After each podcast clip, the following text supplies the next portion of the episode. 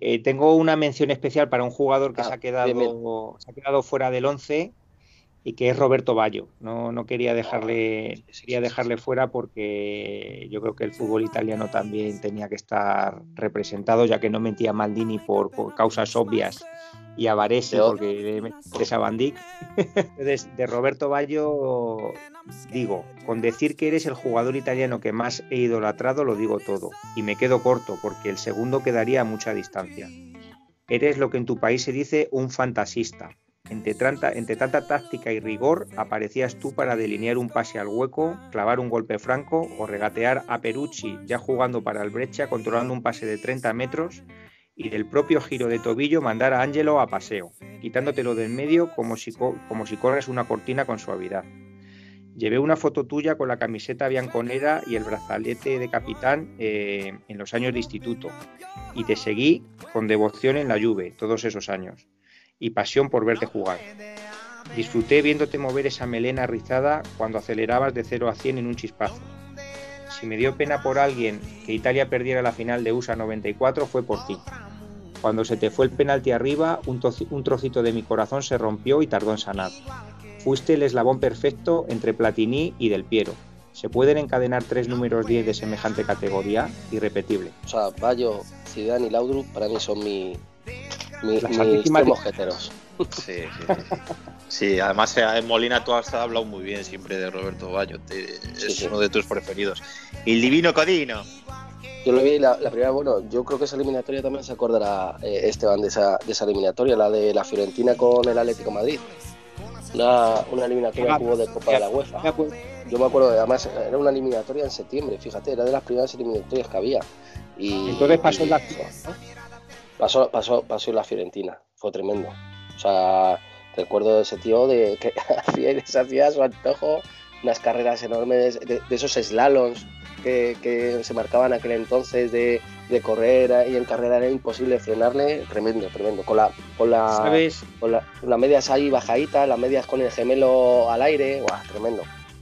Vosotros sabéis que el primer gol que marcó Roberto Ballo en el Calcio, en la Liga Italiana, fue contra el Nápoles de Maradona, el día que el Nápoles se jugaba la Liga, creo que es la primera liga que gana el Nápoles. En la 86-87 juegan contra la Fiorentina en San Paolo y necesitan un empate y Roberto Bayo marca el empate para la Fiorentina, que luego le valió al Nápoles para ser campeón, pero él debuta allí, debuta y marca eh, San Paolo. Roberto Bayo, las primeras recuerdos que tengo es del Mundial precisamente de Estados Unidos, también Ilán. Y, y yo quería que ganara Italia la final a Brasil eh, eh, por Roberto Bayo. O sea, es que era un puto icono. Era un icono. Era verlo y decir, joder, me gusta, ¿sabéis? Hemos dicho, hemos dicho antes que quizás la, actuación de Maradona en México 86 puede ser la, actuación, mm, quizás ha habido otras, pero en un mundial de un jugador que sea tan plenamente decisivo para ganar el mundial, yo creo que Roberto Bayo también lo fue en el de Estados Unidos. Le faltó la final. Se lo merecía, tío.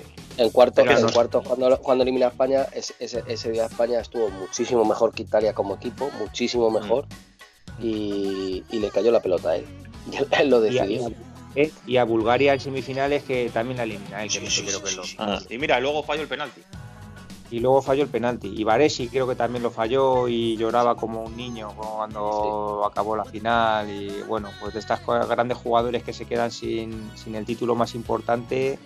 Pues sí que es cierto que eh, todavía queda esa, esa, sombrita, pero fíjate, eh, en la sombrita que teníamos nosotros, que, que si no ganabas un mundial parecía que, que, no, que no eras grande. ¿Cómo que no? O sea, grande es con muchas cosas. No sé por qué se considera que es una sombra, porque bueno, al final son, son torneos que se juegan cada cuatro años. Y que es muy difícil. Y que hay que tener mucha suerte. Mucha suerte. Que haya mejores que tú, que tú no llegues bien, que, que tengas un partido de estos que es a vida o muerte que te sale cruz, pues lo, que le suele pasar a la mayoría de los futbolistas para que no son campeones del mundo, que es que es muy difícil, es muy difícil. Quería hacer este, esta mención a Robbie Bayo porque ha sido, para mí también es uno de los jugadores que yo siempre pondría ahí en el, entre esos que tanto te han hecho disfrutar y a que tanto has idolatrado, pues Roberto Bayo estaría sin duda entre, entre ellos. Quiero, quiero, he dejado algo escrito de Luisito Suárez, que es, eh, pero Luisito Suárez, nuestro Luisito Suárez, ¿vale? No de Luis Suárez de la actual. El gallego. Es, un grandísimo delantero, pero que no, no, está en esta, en esta lista. Pero de Luisito Suárez sí, porque he visto un documental recientemente sobre él y, me impulsó a escribir algo, porque creo que es una persona que, que es tremenda. No podía dejar de escribir sobre él como representante de todos los que son como él. Encarna un valor en desuso y que con el tiempo me parece fundamental no para ser un gran jugador, que además lo fue, sino para ser una buena persona, que lo es. Este señor es la humildad. Eh, este señor nació en un lugar humilde y hoy sigue comportándose como tal a sus 84 años. Tiene marcado a fuego de dónde viene y cuál es su casa. Las circunstancias de la época le llevaron a Italia, y allí está su familia interista. Además, dejó un legado, Le Grande Inter, como se conoce al mejor Inter que fue el de su época eh, en toda la historia. Un reyista, un organizador, uno de los mejores jugadores de su época. Siempre nombramos en los 60 a Eusebio, a Jos a Yashin, olvidándonos de que uno de los grandes de los 60 es nuestro. Como entrenador fue campeón de Europa sub-21 y nos dirigió en el Mundial del 90 dicen que cuando el mundo, eh, cuando todo el mundo habla bien de ti puede ser un defecto. Yo no lo creo. Me parece que es una virtud y una de las cosas más bonitas que le pueden pasar a una persona en esta vida. Además, eh, es, un, tío que sabe mucho de fútbol, ¿eh?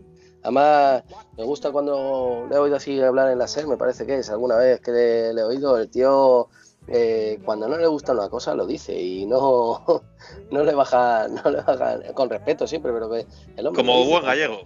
Sí, y cuando salen a especular, lo odia que salgan a especular, macho. ¿Cómo, cómo el hombre sufre cuando salen a especular? Lo, pasa mal, lo pasa mal.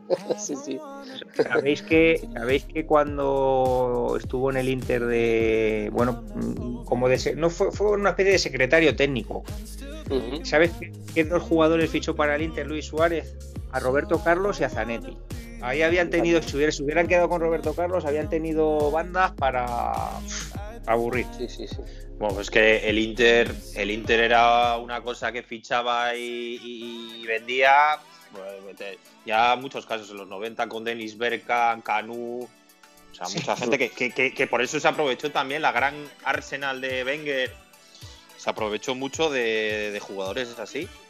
Sí, de, de Vieiran en su caso, que ya había pasado por Italia en el Milan, de Berkan en el Inter, de Canu en el Inter, se forjó a eso. Fíjate, sí. 40 jugadores en plantilla, una cosa de locos. Sí, sí, sí. Y, sí, sí, y todos internacionales.